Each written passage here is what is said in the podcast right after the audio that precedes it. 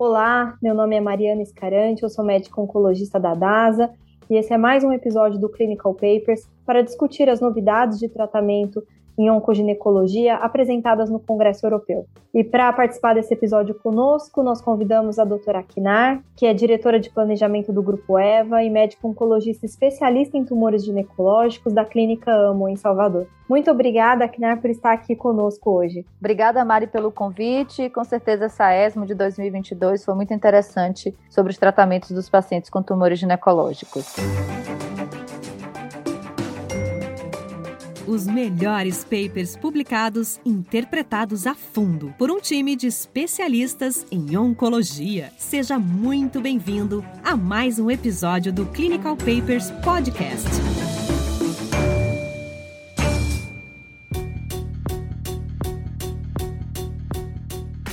Eu queria até começar perguntando para você, de tantos trabalhos que foram apresentados, qual que você acha que foi mais relevante?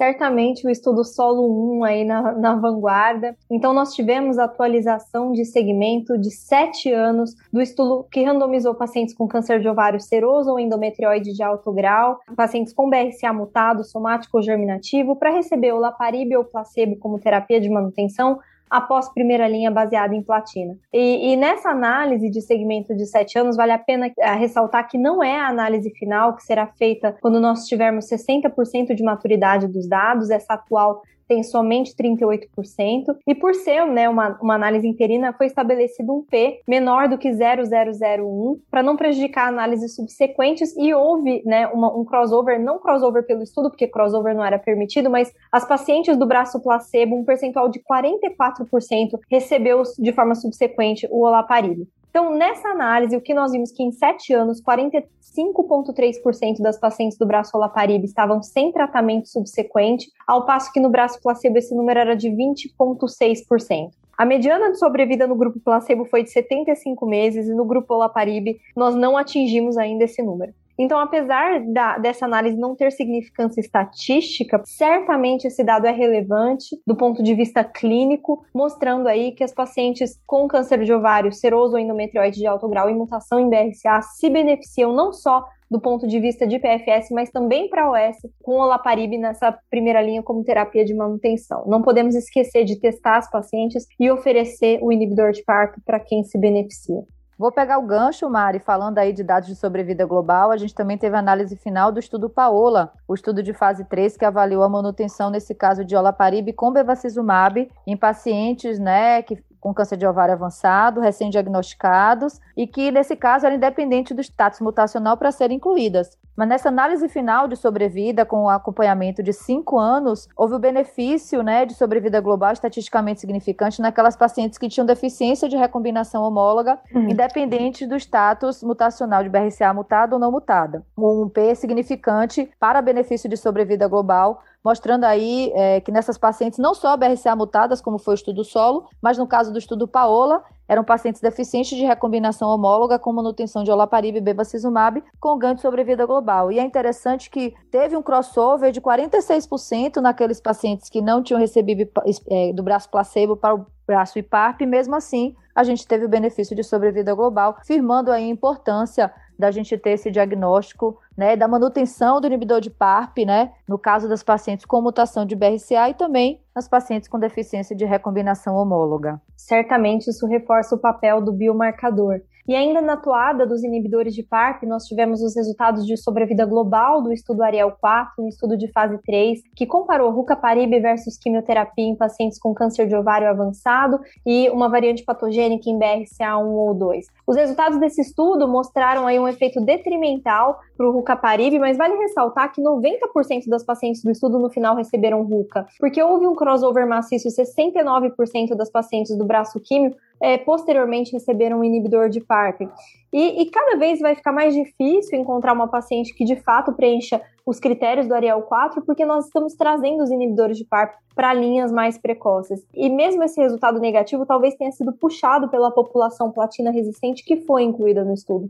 Certamente essa análise aí gera a hipótese de que talvez o inibidor de PARP como tratamento também não seja a mesma coisa do que como estratégia de terapia de manutenção. O dado do Rucaparib também veio do estudo de fase 3, a Atenamono, que foi uma atualização para avaliar em relação aos subgrupos de risco. Então, o Rocaparibe, aí, no caso do Atenamono, ele foi avaliado como tratamento de manutenção né, em pacientes é, recém-diagnosticadas e diferente dos outros estudos que tentou identificar, será que a paciente que tinha doença residual, será que ela não foi é, reduzida ótima, classificar em baixo alto risco? Nesse caso, essa avaliação de subgrupo mostrou que não que o inibidor de PARP ele era benéfico independente do estádio clínico ou status cirúrgicos, reforçando aí que a gente deve usar o mais precocemente possível os inibidores de PARP. E nessa entoada também teve atualização, né, um segmento um pouquinho maior do estudo PRIMA, que avaliou nesse caso o uso do niraparib nas pacientes com câncer de ovário avançado também, uma atualização dos dados. Ainda não tem dados de sobrevida global, mas o segmento mediano de 3,5 meses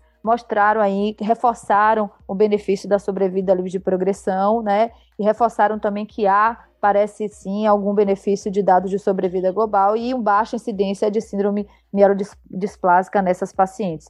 Então, o que a gente tem visto é uma atualização dos estudos de inibidor de PARP de primeira linha de manutenção, reforçando o benefício, dados de sobrevida global de, solo e de paola estatisticamente significantes, e tem visto também né, uma discussão sobre o uso das, das pacientes que têm esse caso de oligoprogressão em primeira linha ou recorrência. Os melhores papers publicados interpretados a fundo por um time de especialistas em oncologia queria que você falasse um pouquinho do estudo, que foi uma análise retrospectiva de você tentar tratar a oligoprogressão em pacientes que estão usando inibidor de PARP. Então, um estudo retrospectivo com 74 pacientes que tiveram oligoprogressão na vigência de inibidor de PARP, o que eles viram que após tratamento local com cirurgia ou radioterapia e inibidor de PARP de forma subsequente, o PFS foi da ordem de 11 meses. Então, Claro que é um estudo retrospectivo que não deve embasar nossa conduta na rotina, mas o que eu tenho feito na prática clínica em pacientes com oligoprogressão na vigência de inibidor de PARP uma seleção criteriosa para tratamento local e continuidade do tratamento com inibidor de PARP pode ser chave, né? Eu acho que não é para todo mundo, mas certamente uma população pode se beneficiar da continuidade dessa estratégia terapêutica. Muito bom, Mari. Vamos entrar agora um pouquinho nos dados de imunoterapia para câncer de ovário? Vamos. Quer contar para gente o que, que eles apresentaram? É, o estudo Atalante, né, que avaliou o uso do atezolizumab combinado com quimioterapia em pacientes platinos sensíveis recorrentes com câncer epitelial de ovário. Ele foi um estudo negativo, né, para ser endpoint primário sobre vida livre de progressão em pacientes com PDL1 positivo e não há nenhum sinal de que haja benefício de sobrevida global. Então, nessa população não selecionada, o uso de imunoterapia com anti-PDL1 em pacientes platino-sensíveis recidivados não teve benefício, mesmo adicionado ao bevacizumab. Era químio com bevacizumab, mais atezolizumab ou placebo, e a gente não teve benefício em uso nesse cenário. Um estudo interessante nesse cenário de platino sensível recorrente, sem mutação do BRCA, foi um estudo de fase 2, o Mediola, que avaliou laparib com duvalumab, ou associado ou não bevacizumab. Foi um estudo de fase 2, mas chamou um pouquinho de atenção os dados de sobrevida global. Nessa terapia tripla, né, de olaparib, duvalumab e bevacizumab, nessas pacientes com platino sensíveis tratadas com essa terapia tripla, a sobrevida global foi de 32 meses. Serve para levantar a hipótese a gente ainda não sabe, não teve a seleção por mutação de BRCA, mas sem dúvida é um número, é um resultado que chama atenção. Talvez a gente precise selecionar mais um pouquinho as pacientes para saber realmente onde a gente deve utilizar o uso da imunoterapia. Onde a gente teve melhor resultado para imunoterapia foi nos carcinomas de células claras. E aí a gente teve dois estudos muito interessantes. Um estudo foi o PICOC, que avaliou pacientes com carcinoma de células claras em tumores ginecológicos, sendo que das 48 pacientes, 85% eram carcinomas de ovário. E nesse estudo foi avaliado o uso do pembrolizumab monodroga com a taxa de resposta de 25%.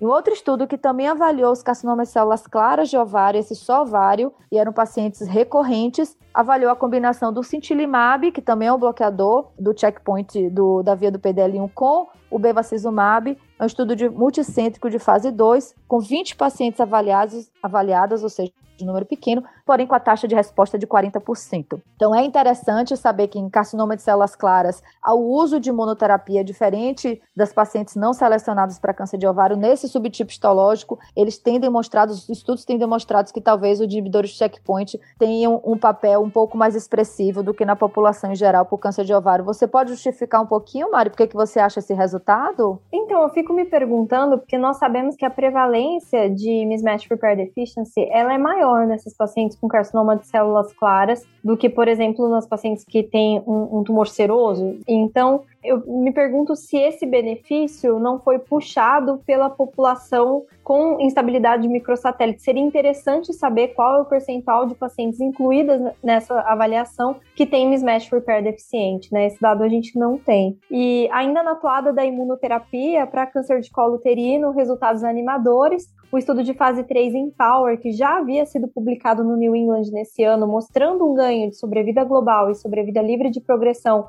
para semiplimab em câncer de colo uterino avançado pós-progressão à platina, nessa atualização com 30 meses de segmento, nós vimos que o benefício em sobrevida global foi mantido, favorecendo o semiplimab, um agente anti-PD1, com redução do risco de morte de 31% nos tumores escamosos, 34% na população incluída no estudo e 45% nos adenocarcinomas. E chama a atenção que houve benefício em sobrevida global, mesmo nos PDL1 negativos. O status PDL1 foi avaliado em apenas 60% das pacientes e a metodologia foi por TPS, kit da Ventana. Ainda em câncer de colo uterino, a vacina de DNA terapêutica GX 188E foi testada em combinação com pembrolizumab num estudo de fase 2. Foram 60 pacientes avaliáveis, a taxa de resposta promissora da ordem de 30%, sendo que seis pacientes apresentaram resposta completa. E por último, o estudo Checkmate 358, que já havia sido apresentado há três anos atrás, coortes nível 1 IP3 e nível 3 IP1, e agora nessa atualização desse estudo de fase 1/2, eles ampliaram a coorte nível 1 e IP3, com 112 pacientes nessa análise e taxas de resposta ao redor de 30 a 40%, com uma mediana de sobrevida global de 20 meses. Então, dados animadores da combinação de nível com IP, trazendo benefício em taxa de resposta independente do status PDL1. Mas claro que isso veio às custas de toxicidade, nós tivemos uma, um percentual de toxicidade imunomediada não pequeno, assim, não desprezível, nesse braço nível 1 IP3 e inclusive com casos é, graves de hepatite e colite,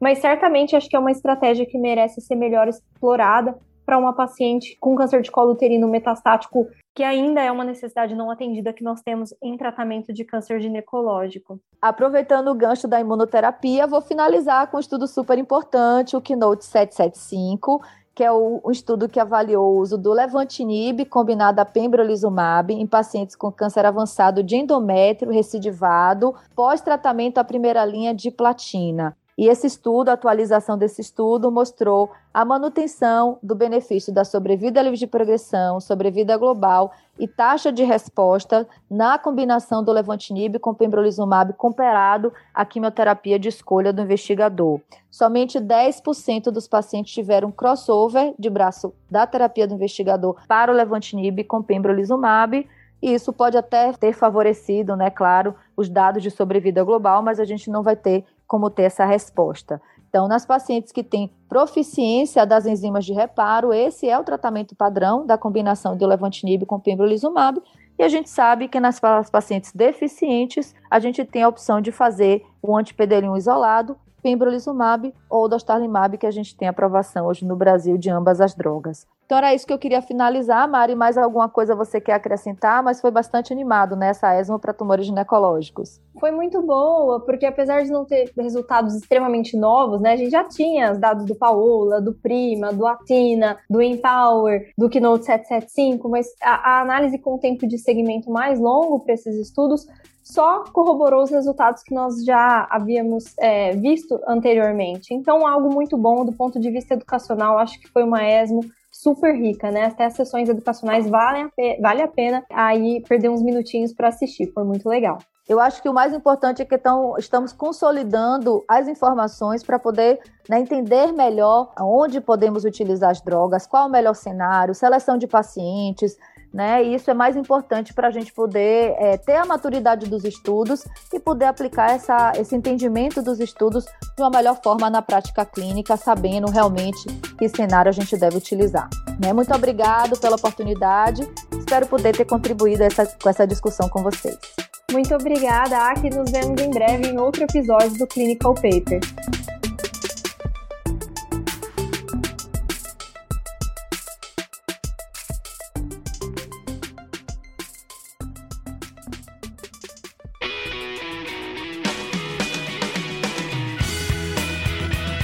Você ouviu Clinical Papers Podcast. A medicina que você faz hoje pode não ser a de amanhã. Mantenha-se atualizado com o Clinical Papers Podcast.